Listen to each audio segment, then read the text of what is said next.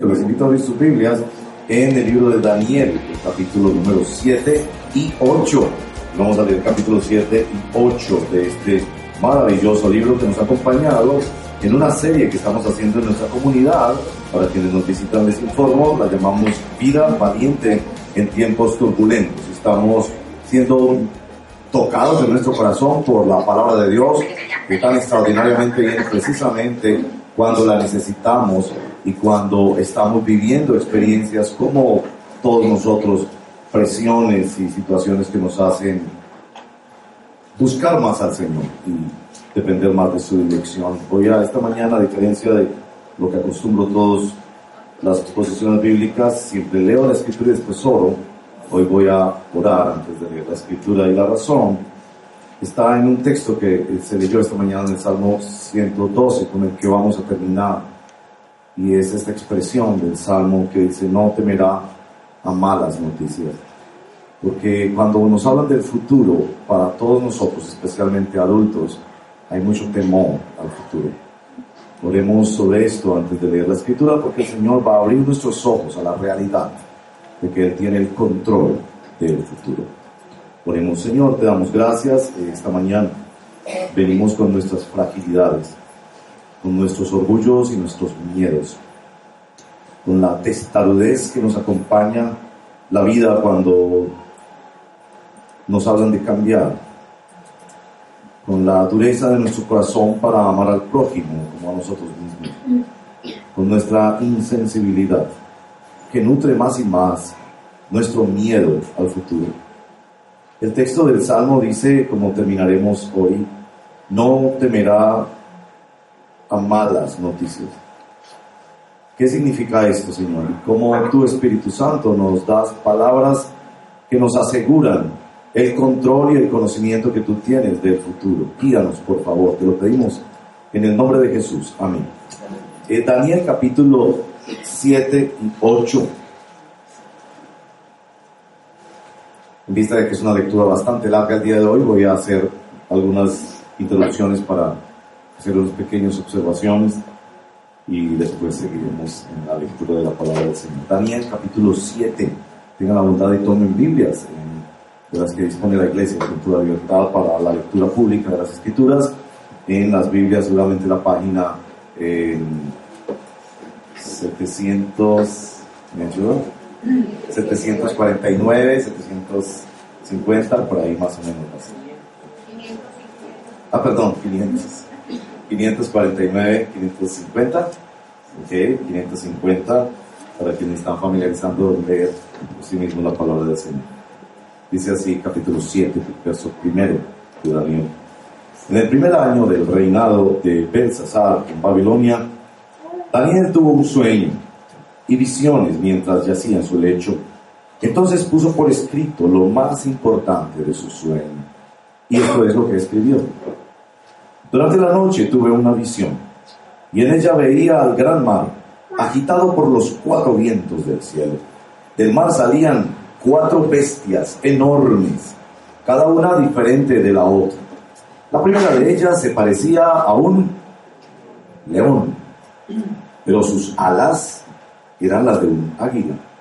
Mientras yo observaba, le arrancaron las alas, la levantaron del suelo y la obligaron a pararse sobre sus patas traseras como si fuera un hombre, y se le dio un corazón humano.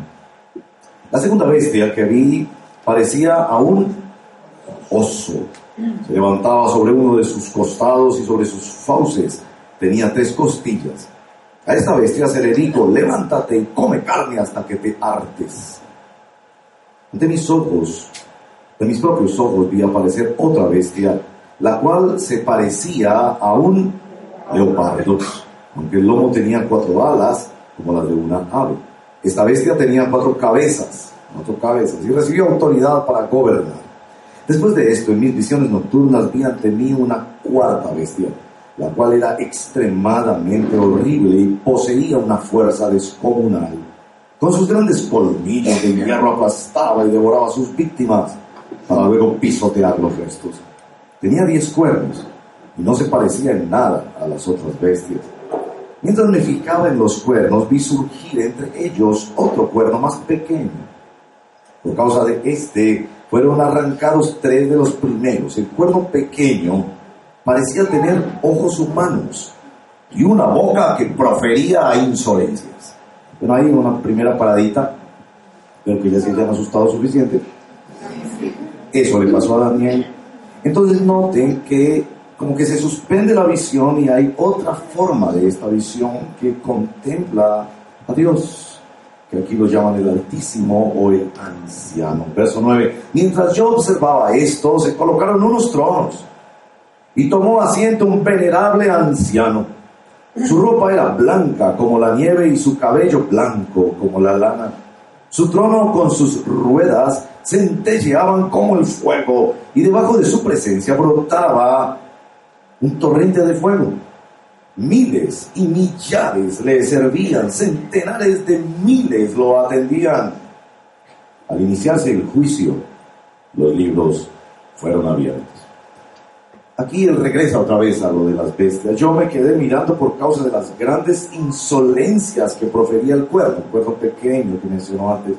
Seguía mirando hasta que esta bestia la mataron, la descuartizaron y echaron los pedazos al fuego ardiente. A las otras bestias les quitaron el poder, aunque las dejaron vivir por algún tiempo. En esa visión nocturna, parece que regresa a la segunda forma de visión, vi, vi que alguien con aspecto humano, nos adelantamos a saber que es el Mesías, venía entre las nubes del cielo, se acercó al venerable anciano y fue llevado a su presencia. Y se le dio autoridad, poder y majestad. Todos los pueblos, naciones y lenguas lo adoraron. Su dominio es un dominio eterno que no pasará y su reino jamás será destruido. Verso 15, ya entendemos a Daniel. Yo, Daniel, me quedé aterrorizado y muy preocupado por las visiones que pasaban por mi mente. Me acerqué entonces a uno de los que estaban allí y le pregunté el verdadero significado de todo esto. Y esta fue su interpretación. Miren, versos 7 y 8 es bastante sencilla la interpretación. Las cuatro grandes bestias son cuatro reinos que se levantarán en la tierra, pero los santos del Altísimo recibirán el reino y será suyo para siempre, para siempre jamás. Bueno, la interpretación era muy sencilla y Daniel quiere un poco más de información, verso 19. Quise entonces saber el verdadero significado de la cuarta bestia, la cual desmenuzaba a sus víctimas y las devoraba pisoteándole sus restos. Era muy distinta a las otras tres, pues tenía colmillos de hierro y garras de bronce. Tenía un aspecto espantoso Quise saber también acerca de los diez cuernos que tenía en la cabeza y del otro cuerno que le había salido y ante el cual habían caído tres de ellos. Este cuerno se veía más impresionante que los otros, pues tenía ojos y hablaba con insolencia. Mientras observaba este cuerno, mientras observaba yo, este, este cuerno libró una guerra contra los santos y los venció. Entonces vino el anciano y emitió juicio en favor de los santos del Altísimo. En este momento los santos recibieron el reino. Y esta fue la explicación que me dio el venerable anciano. Y Dios le está dando la explicación a Daniel. La cuarta bestia es un cuarto reino que surgirá en este mundo. Será diferente a los otros reinos. Devorará a toda la tierra, la aplastará y la pisoteará. Los diez cuernos son diez reyes que saldrán de ese reino otro rey le sucederá, distinto a los anteriores, el cual eh, derrogará, derrocará a los tres reyes. Hablará en contra del Altísimo y oprimirá a sus santos. Tratará de cambiar las festividades, también las leyes, y los santos quedarán bajo su poder durante tres años y medio. Los jueces tomaron, tomarán asiento y el cuerno se le quitará el poder y se y se le destruirá para siempre. Entonces se dará a los santos, que son el pueblo del Altísimo, la majestad y el poder, la grandeza de los reinos. Su reino será un reino eterno y lo adorarán y obedecerán todos los gobernantes de la tierra. Verso 28. Ustedes van a entender muy bien a Daniel porque dice, aquí termina la visión, yo, Daniel, me quedé desconcertado por tantas ideas que me pasaban por la mente a tal grado que palideció mi rostro, pero preferí mantener todo esto en secreto. Debemos leer el capítulo 8 porque el capítulo 8 arroja mucho más luz sobre el número 7. En el tercer año, dos años después del reinado de Belsasar, el hijo de Nabucodonosor, yo Daniel tuve otra visión. En ella me veía en la ciudadela de Susa, en la provincia de Elam, junto al río Ulai. Me fijé y ve ante mí un carnero con sus dos cuernos. Estaba junto al río y tenía cuernos largos. Uno de ellos era más largo y le había salido que había salido después. Me quedé observando cómo el carnero atacaba hacia el norte y hacia el sur. Ningún animal podía hacerle frente ni había tampoco quien pudiera librarse de su poder. El carnero hacía lo que quería y cada vez cobraba más fuerza. Mientras reflexionaba yo al respecto, de pronto surgió del oeste un macho cabrío con un cuerno enorme entre los ojos y cruzó toda la tierra sin tocar siquiera el suelo se lanzó contra el carnero que yo había visto junto al río y lo atacó furiosamente. Yo vi cómo lo golpeó y lo rompió y, le rompió los dos cuernos. El carnero no pudo hacerle frente, pues el macho cabrío lo derribó y lo pisoteó. Nadie pudo librar al carnero del poder del macho cabrío. El macho cabrío cobró gran fuerza, pero en el momento de su mayor grandeza, se le rompió el cuerno más largo y en su lugar brotaron cuatro grandes cuernos que se alzaron contra los cuatro vientos del cielo. De uno de ellos salió otro cuerno, pequeño al principio, que extendió su poder hacia el sur y hacia el este y también hacia nuestra hermosa tierra. Creció hasta alcanzar al ejército de los cielos, derribó algunas estrellas y las pisoteó y aún llegó a sentirse más importante que el jefe del ejército de los cielos. Por causa de él se eliminó el sacrificio diario y se profanó el santuario. Por la rebeldía de nuestro pueblo, su ejército echó por tierra la verdad y quitó el sacrificio diario. En fin, ese cuerno hizo deshizo. Escuché entonces que uno de los santos hablaba y que otro le preguntaba, ¿cuánto más va a durar esta visión de sacrificio diario, de la rebeldía desoladora, de la entrega del santuario y de la humillación del ejército?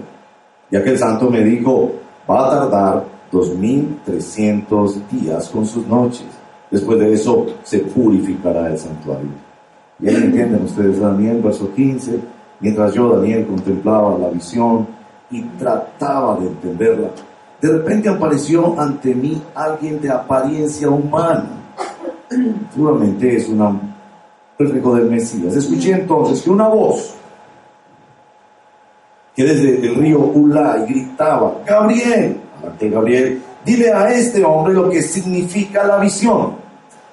Cuando Gabriel se acercó al lugar donde yo estaba, me sentí aterrorizado y caí de rodillas, pero él me dijo, toma en cuenta, criatura humana, que la visión tiene que ver con la hora final.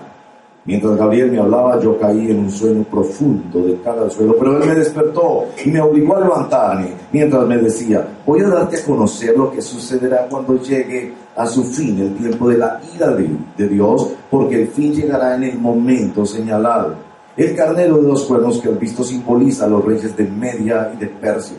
El macho cabrío es el rey de Grecia y el cuerno grande que tiene entre los ojos es el primer rey.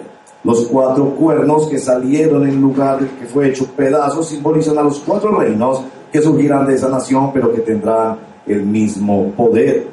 Hasta el final de esos reinos, cuando los rebeldes lleguen al colmo de su maldad, surgirá un rey de rostro adusto, maestro de la intriga, que llegará a tener mucho poder, pero no por sí mismo.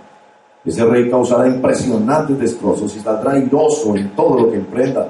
Destruirá a los poderosos y al pueblo santo con su astucia propagará el engaño, creyéndose un ser superior. Destruirá a mucha gente que creía estar segura y se enfrentará al príncipe de los príncipes, pero destruido sin la intervención, pero será destruido sin la intervención humana. Esta visión de los días con sus noches que te he dado a conocer es verdadera, pero no la hagas pública, pues para esto falta mucho tiempo. Verso 27 entenderá Daniel, yo Daniel, quedé exhausto y durante varios días guardé cama. Luego me levanté para seguir atendiendo los asuntos del reino. Pero la visión me dejó pasmado, pues no lograba comprender. Esta es la palabra del Señor para nosotros hoy. Bueno, ¿qué vamos a hacer con estos textos de la Biblia? Lo primero que quiero decir es que eh, nosotros enseñamos aquí la Biblia de una manera expositiva y sistemática. Eso quiere decir que predicamos un texto, un pasaje de la Biblia cada vez y predicamos libros completos de la Biblia. Una de las cosas más importantes que tiene esta metodología histórica que ha acostumbrado la iglesia cristiana es que no nos deja evitar los textos difíciles y asegura que los pastores no prediquen siempre lo mismo y tengan esos círculos discursivos que son muy comunes hoy en día en ciertas congregaciones. Así que aquí estamos, en Daniel 7 y 8. ¿Cómo les parece pues? Para la mayoría esto suena extraño que esté en la Biblia, parece como un zoológico, difícil de acumular tanta información y preguntándose uno qué quiere decir y cómo puede ayudarnos Dios hoy con estos textos de la, de la palabra de Dios. Noten que aquí es Dios quien está explicando a Daniel las visiones. En los primeros seis capítulos era Daniel dotado por el Espíritu Santo para interpretar visiones. Aquí es Dios mismo y a veces a través de un ángel que le explica, es Dios trayendo una revelación especial a su pueblo. Eh, Dios explica visiones a Daniel para notar esto de la profecía bíblica y ese es quizás nuestro gran tema del día de hoy, que tenemos la palabra profética más segura de que la fuente de nuestra revelación no es Daniel o personas especialmente dotadas, sino la misma palabra de Dios. Hay una repetición de cosas que se acumularon en la mente de Daniel. Ya desde el capítulo 2 se le había dado esta visión de una estatua de diferentes partes, pero es mucho más aterrorizador un animal que una estatua. Capítulo 7, 8 y veremos después en el capítulo 11 los sucesivos imperios que vendrían. Mi trabajo esta mañana no es entrar a describir cuáles fueron esos imperios, el capítulo 8 lo dice claramente, o quién fue el cuerno pequeño que para muchos eh, la especulación es que el cuerpo pequeño era el gran imperio romano que se sucedió en el imperio del Vaticano. No voy a entrar en esa clase de especulaciones, si bien hay información suficiente para pensar que fue Alejandro Magno el que logró controlar todos aquellos imperios y cuyo imperio finalmente se dividió en cuatro. O que esa persona que eliminó el sacrificio diario en el templo de Jerusalén fue Antíoco Epifanes. Esas cosas en la historia se pueden ver así y se pueden conectar particularmente con el libro del Apocalipsis, donde se señala el surgimiento de un gran personaje, eso lo vemos al final del capítulo 8, que será el anticristo, que peleará contra el príncipe de los príncipes, que es nuestro Señor Jesucristo, el príncipe de la paz, y que será derrotado finalmente.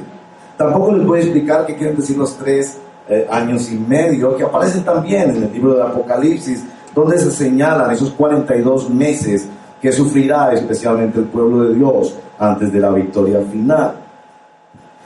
¿De qué trato de ocuparme esta mañana? De hablarles de la importancia y de los principios fundamentales de la profecía bíblica. El problema que yo quiero abordar esta mañana es el problema del desconocimiento de por nuestra parte del control que Dios tiene sobre el futuro.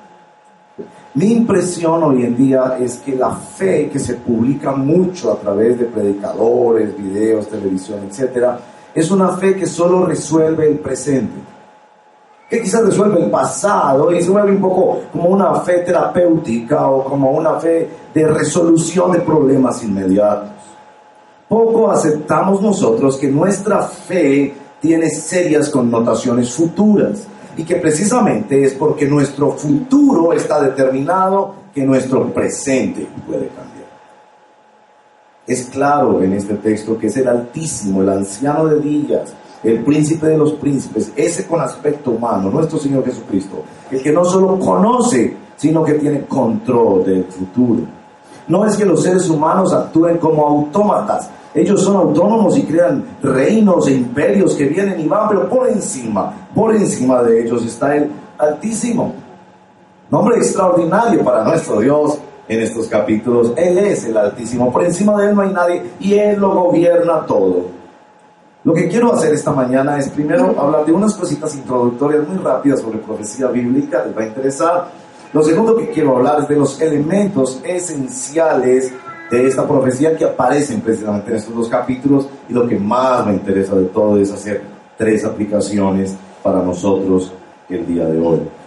Primero, unos pensamientos introductorios sobre la profecía bíblica. Existe tal cosa como la profecía bíblica. No debería extrañarnos. El hecho de que en la Biblia hayan textos que describen el futuro y cómo será el futuro y el fin de la historia, el hecho de que eso extrañe tanto debería darnos testimonio de la decadencia espiritual de nuestros tiempos. Era aquí una filosofía de la historia, como los cristianos en nuestra cosmovisión contemplamos la historia. Un elemento esencial de esa profecía bíblica es que Dios conoce y tiene el control del futuro, tanto del pasado como del presente. Si no fuera así, entonces, ¿cómo nosotros vamos a creer en el perdón de nuestros pecados? ¿Cómo vamos a creer en el perdón de nuestros pecados si Dios no pudo ir a nuestro pasado y borrarlo y limpiarlo? Gloria sea su nombre. El Salmo, el Salmo 31, verso 15 dice, Señor, en tus manos están mis tiempos. No solo los tiempos pasados, representa los tiempos futuros. Y ya, 1 Corintios capítulo 15, verso 19, dice, si la esperanza que tenemos en Cristo fuera solo para esta vida presente, seríamos los más desdichados de todos los mortales, si no creyéramos nuestra fe en una proyección futura. Dios conoce y controla el futuro. También tenemos que decir, Dios comunica. Dios se comunica como Él quiere y ha decidido comunicarse en la palabra de Dios sobre cosas del futuro. Aquí tengo que hacer una pequeña clase de lo que es profecía bíblica y decir que cuando la Biblia habla de profecía, habla de tres connotaciones para profecía. La primera es la connotación de la profecía como palabra de Dios. El texto que más quiero mencionar es 1 Corintios 14 a este respecto. En esa gran discusión en la iglesia de los Corintios sobre el don precioso, don de las lenguas, el don de lenguas angelicales, Pablo insiste que aunque él quiere que todos hablen en lenguas y que todos podrían hablar en lenguas si lo piden, no obstante, él insiste que él prefiere que todos profeticen.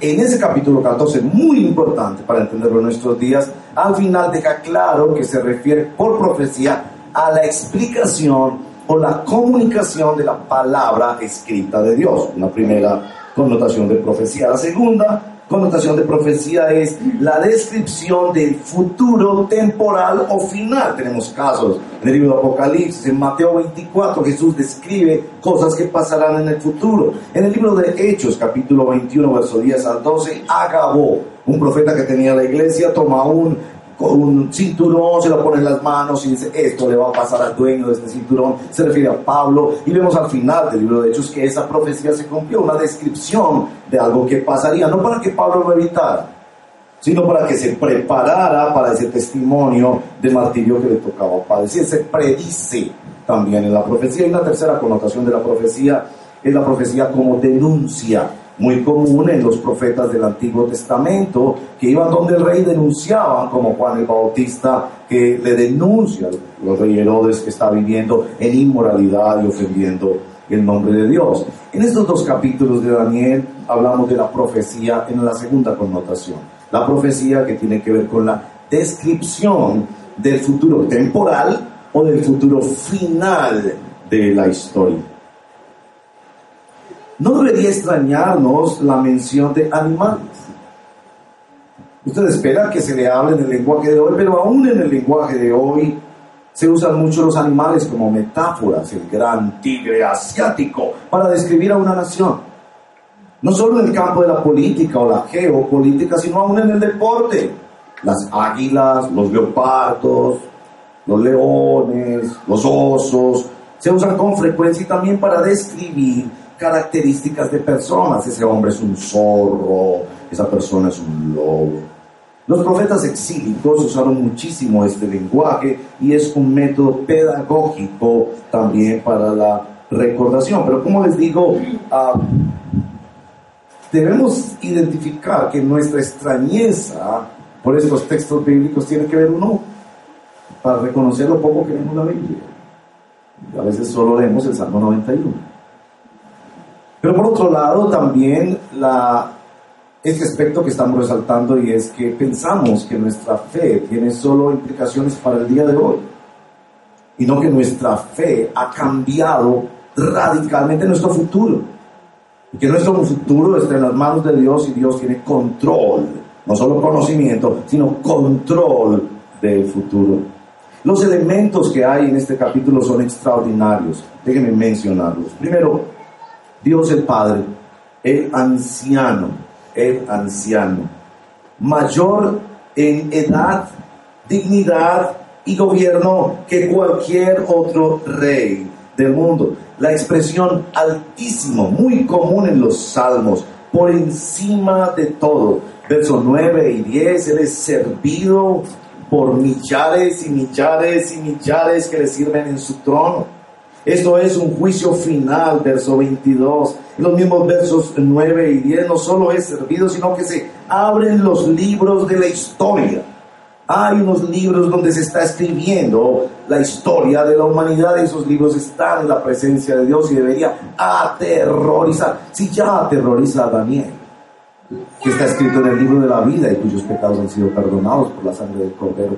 ¿Cómo debería aterrorizar a aquellos que han hecho injusticias, inmoralidades, daños a la ecología y que están bajo el juicio irremediable de Dios? irremediable porque ellos no tienen nada que hacer para revertir ese juicio a menos que vengan a la única solución que tienen que ser este de aspecto humano, el príncipe que trae el reino, nuestro Señor Jesucristo. Nos describen a Dios en medio de todas estas expresiones proféticas y el descanso para Daniel no es que él conoce o que él puede anticipar, el descanso para Daniel es que Dios está allí y tiene el control. Bueno, estos textos también describen la feroz oposición de los imperios. Noten, por ejemplo, el verso 8, 11, 20, 25 del capítulo 7.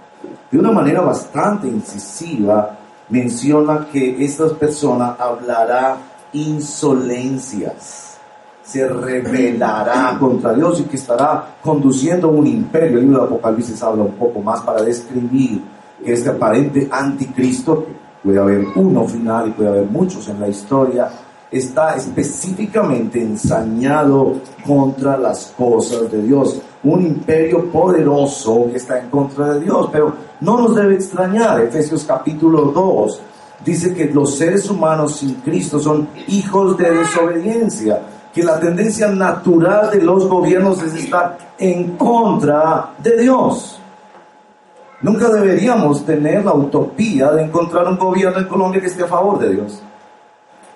Podríamos pensar que hay gobiernos que son mejores, más cercanos a los mandamientos de Dios, pero siempre deberíamos recordar que todos esos imperios se levantan en contra de Dios. El tercer elemento es que se usa pues esta descripción de el Mesías. Verso 13 y 14. En esa visión nocturna vi que alguien con aspecto humano venía entre las nubes del cielo, descendía. Se acercaba al venerable anciano y fue llevado a su presencia. Y se le dio autoridad, poder y majestad. Todos los pueblos, naciones y lenguas lo adoraron. Su dominio es un dominio eterno que no pasará y su reino jamás será destruido. Eh, la visión mesiánica es la persona de nuestro Señor Jesucristo quien gobierna y quien rige la historia. Ese es el gran objetivo del libro de Apocalipsis, no es llenarnos de profecías tipo Nostradamus para poder anticipar el futuro, sino mostrar la victoria de Dios mediante su ungido en la historia humana. A pesar de que hayan imperios, unos más malos que otros, pero siempre en contra y opuestos a Dios. Un elemento fundamental que tenemos que mencionar es la presencia del pueblo santo de Dios. Miren verso número 18. Pero los santos del Altísimo recibirán el reino y será suyo para siempre y para siempre jamás. Qué consolación tan extraordinaria había para Daniel. Inmerso en un reino rebelde contra Dios, y se le está diciendo, tú recibirás el reino. Quiero repetir esto antes de decirles más sobre este asunto porque me parece extraordinario. Que tú y yo, discípulos de Jesucristo, vamos a reinar sobre la creación de Dios, liberada de una vez por todas de todos los elementos opositores del reino de Dios. No solo en el verso 18, miren el verso 22. Entonces vino el anciano y emitió juicio en favor de los santos del Altísimo. En ese momento los santos recibieron el reino. Y en el verso número 27 se nos especifica más. Entonces se dará a los santos, que son el pueblo del Altísimo, la majestad y el poder y la grandeza de los reinos. Su reino será un reino eterno y lo adorarán y obedecerán todos los gobernantes de la tierra. Esto es un grandísimo consuelo, como dice Hebreos capítulo 12, verso 28. Estamos recibiendo un rey. Y ese grandísimo tema que es un enorme paradigma en las escrituras, el reino de Dios. No es solo que somos invitados por la gracia de Dios a sentarnos en el banquete del reino de Dios, sino que en el mismo reino de Dios se nos dice vamos a reinar. Nosotros gobernaremos la creación futura de Dios liberada y purificada cuando venga la manifestación del Señor. Sí, yo sé, yo sé que hay muchos problemas hoy en día que hay muchas metas que cumplir, hay hijos que alimentar, hay tareas que hacer, hay trabajo que conseguir. Pero si tú pierdes de vista esto, que tienes un futuro glorioso en el reino de Dios y que no va a ser tan glorioso solo porque tú recibes y entras por la gracia de Dios en ese reino, sino que tú vas a reinar, vas a ser uno de los delegatarios de Dios para la efectividad de su reino y que habrán nuevos cielos y nueva tierra y conoceremos toda la creación y el propósito original con que Dios nos hizo. Y por eso Pablo dice que mejor para él sería morirse ya y empezar a disfrutar de aquello. Los creyentes que entienden esto se levantan con una fe y una autoridad espiritual incomparable. Seguramente la debilidad de nuestra fe tiene que ver con que no es mucho lo que creemos que Dios tiene control del futuro. Y que no importa qué imperio venga, si nos gobierna este o aquel candidato los próximos cuatro años, finalmente nosotros somos ciudadanos de otro reino. Y aún nuestros sufrimientos en esta tierra serán recompensados por nuestro Señor. Y entraremos en la bendición y en la dicha no solo de participar del reino, sino de ser delegatarios de ese reino que no tendrá fin. Bueno, hasta ahí lo que quería decir de estos dos capítulos. Ven que no, no voy a detener en quién es el leopardo y, entonces cómo podríamos hacer el dibujo de los cuernos y de la bestia, que era peor que todas ellas. Pero sí quiero hacer unas aplicaciones. Quiero detenerme en tres aplicaciones concretas. La primera voy a usar una expresión técnica, pero, pero creo que es importante para quienes de ustedes quieran investigar más sobre esto, que tiene que ver con la cosmovisión cristiana que es una filosofía de historia. Lo segundo es una aplicación al escenario político de Colombia hoy en día y una tercera aplicación para todos nosotros que tenemos miedo a las malas noticias del futuro. Bueno, la filosofía de la.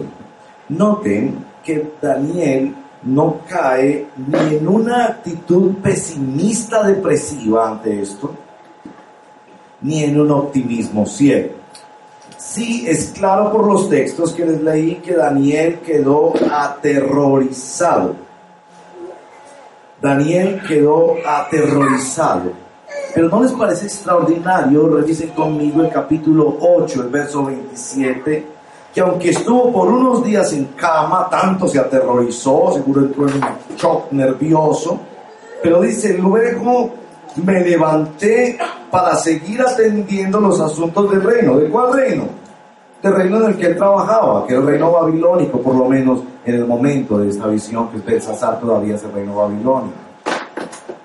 Y no, no cae en una actitud de desesperación, de vendamos todo, arruinemos todo, no vamos a trabajar, esto es el apocalipsis, ya vamos para una finca y esperemos que aterricen marcianos. No, él, él asume una posición de seguir sirviendo fielmente.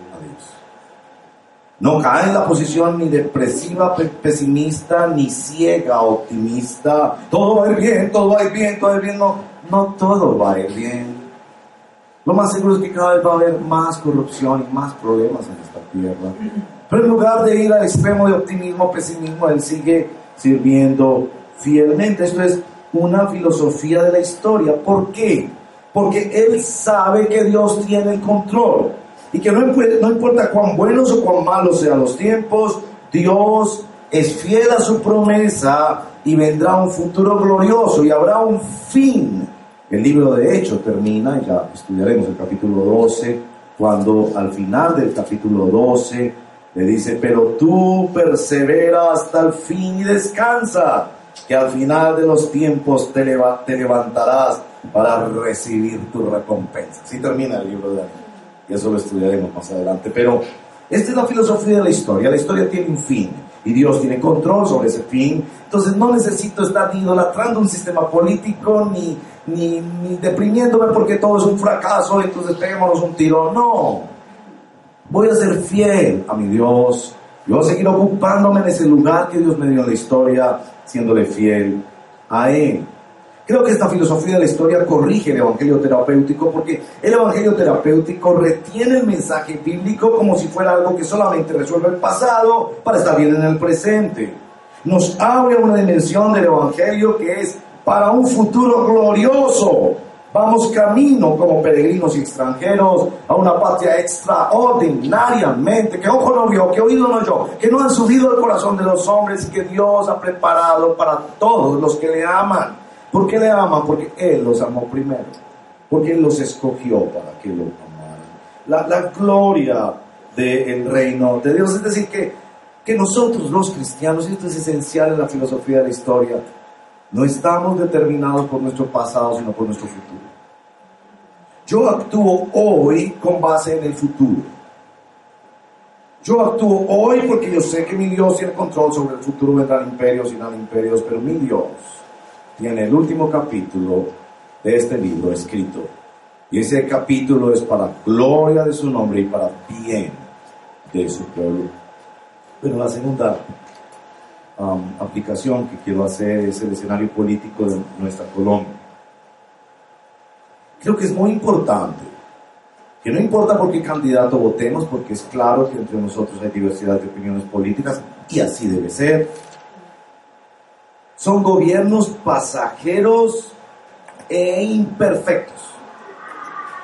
Usted no puede defender un candidato frente a otro diciendo, ese es un demonio y este otro es un ángel. No, ni el uno es un demonio ni el otro es un ángel. Son seres humanos falibles que hoy pueden prometer cosas extraordinarias y mañana incumplir su promesa. O que hoy pueden aparentar que es lo peor y mañana terminar siendo muy buenos gobernantes. Es decir, no podemos absolutizar nuestro lenguaje político. Y esto, hermanos y hermanas, escúchenme, por favor. Como iglesia cristiana tendemos que ser una comunidad dialogante, donde hay la oportunidad de expresar opiniones sobre política, sobre deporte, etcétera, etcétera, sin absolutizarlo. Se lo digo por lo siguiente. Escucho a veces hermanos y hermanas hablando de los candidatos políticos como si estuvieran hablando de la divinidad del Señor Jesucristo o de la salvación solo por la fe, o de la autoridad de la palabra de Dios. Con una pasión y un absolutismo como si estuvieran absolutamente seguros que conocieran que ese futuro va a ser glorioso en manos de tal candidato. Eso no es así, hermanos y hermanas. No es así. Tenga usted sus opiniones políticas, vote, por favor, vote. Pero entienda una cosa, ese candidato es imperfecto y ese candidato es pasajero ese candidato puede prometer una cantidad de cosas que no las va a cumplir. Y puede no prometer muchas cosas que después resulta que en las vueltas de la historia van a resultar de bien para nuestra amada nación. Es muy importante que no elevemos nuestro lenguaje de la fe a niveles políticos o deportivos o de cualquier otra naturaleza. Nuestro lenguaje de la fe por el que moriríamos afirmando que Cristo es el Señor de la historia, que Él es Dios, que su muerte y su resurrección son el único camino de salvación. Claro, ahí hablamos absolutamente. En los otros temas no. No les extrañe que en una semana una persona cambie de opinión. Con los cambios que hemos tenido la última semana, yo he cambiado mi opinión. ¿Y qué hay de malo en eso? Escuchamos el debate, participamos, pues yo no estoy decidiendo aquí la vida o la muerte. ¿eh? Estoy decidiendo cuál es un mejor candidato y de repente la semana siguiente otro me pareció mucho más coherente en su programa. Así que yo no tengo que firmar con sangre esas opiniones, ni tenemos que elevarlo a unos absolutos. Eso creo que nos liberaría para escucharnos. Tienes razones, eres inteligente, tú no eres un tonto porque piensas en un candidato diferente al mío. Eres inteligente, lo has analizado, tienes tus razones, escúchame las mías y en ese debate de pronto conseguimos influirnos bien Podemos hasta cambiar de opinión a la luz de una buena conversación. Pero uno ve aquí a Daniel descansando en que Dios tiene el control de la historia. Claro, habían unos reinos que eran mejores que otros y sobresale este factor. Que las visiones vienen durante el reinado de Betsasar, el hijo de Nabucodonosor. Y es claro que Betsasar no tomó en cuenta a Daniel. No lo invitó a la fiesta. No lo tenía de consejero, no lo había puesto en un puesto importante. Es claro que hay gobiernos que consideran más o menos a la iglesia. Pero no, no por eso ese gobierno es el gobierno de Dios. Es un gobierno como todos los demás que tiene falencias. Bueno, me interesa muchísimo esta última aplicación que viene del Salmo 112. Hermanos y hermanas, ¿cómo nos debe afirmar una escritura como esta? que Dios tiene el control soberano del futuro. No solo que conoce el futuro, sino que tiene el control soberano del futuro. Que mientras Daniel está aterrorizado, el Altísimo está sentado, tranquilo, es servido por millares, se abren los libros, desciende el Hijo del Hombre. La historia sigue, él dice todavía no, porque no es todavía el tiempo final decir, Dios tiene el control, pero seamos francos, hermanos. Cuando el Salmo 112, verso 7 nos dice, no temerá recibir malas noticias. ¿Qué es lo que nos dice? Dice ese texto que no habrá malas noticias, intérpretes de la Biblia. Salmo 112, verso 7. ¿Quiere decir ese texto que no tendremos malas noticias? Así como le prometen algunos de sus predicadores favoritos en la televisión que, oh, todo irá bien, todo irá bien, será rico, famoso, sano, saludable por, por siempre, jamás. No, no, Señor del mundo tendrás aflicción. El texto no quiere decir que no habrá malas noticias, sino que no temeremos a malas noticias. Que no seremos determinados por las malas noticias. Pero hermanos y hermanas, seamos francos, porque este tema a mí me interesa mucho. Yo tengo 52 años. Cuando estoy atendiendo una consejería y suena el teléfono y es uno de mis hijos, casi siempre me asiste el pensamiento, se los confieso. Algo malo pasó. Algo malo pasó. Se chocó, se accidentó, se perdió, lo atracaron, cualquier cosa. Ahora estamos en una ciudad donde tenemos mucho miedo. Entonces leo ese texto, no temerá recibir malas noticias. No es que no habrá malas noticias, sino que no temerá, no vivirá con esa angustia que suena el teléfono a medianoche. Que nos llama el familiar y se encuentra un poco serio el familiar. ¿Y usted qué le pasó? Te cuente, cuente, ¿qué le pasó? ¿Qué le pasó? Es decir, somos tan asistidos por el miedo. Sí habrá malas noticias, pero no seremos determinados por el miedo a malas noticias. Nuestro refugio habrá de ser las buenas noticias, las buenas noticias del Evangelio. Que hemos sido invitados al reino de Dios por la pura gracia de Dios. Y que ese es un reino que no tiene solo implicaciones para el aquí y el ahora, sino para toda la eternidad. Y que si alguien quisiera hacernos mal como la historia de Balaán, terminará de alguna manera en bendición en algún momento, que así lo señale nuestro Señor, pero que las cosas han sido diseñadas para el bien de Dios. La semana pasada se los decía, en el caso de Daniel, prosperado por el Señor. Cree en los planes de bienestar y de bondad que Dios tiene para ti. Que se nos entregará un reino para siempre que entre más dura sea la pelea, mejor será el premio y la victoria. Que Dios tiene control sobre, sobre esto. Y hermanos y hermanas, hemos de leer Apocalipsis, hemos de leer estos textos proféticos así nos aterroricen y no entendamos del todo, pero esencialmente para saber, mi Dios tiene control del futuro. Mi Dios tiene un control del futuro temporal de los imperios, pero de mi futuro glorioso también de la eternidad. De tal manera que invadidos y atravesados por la palabra de Dios, nosotros podamos responder el teléfono y aún si se recibe una mala noticia, no vivir amenazados y asustados por eso todo el tiempo, sino confiar que nuestro Dios vive y reina, que reinaremos con Él. Y pasarán imperios, vendrán candidatos y vendrán gobiernos y vendrán situaciones económicas, tantas realidades sociofinancieras que nos influyen. Pero nuestra fe va más allá de la muerte Hemos puesto nuestra confianza en el Señor Jesucristo y nos ha dado una fe para abrazarlo a Él.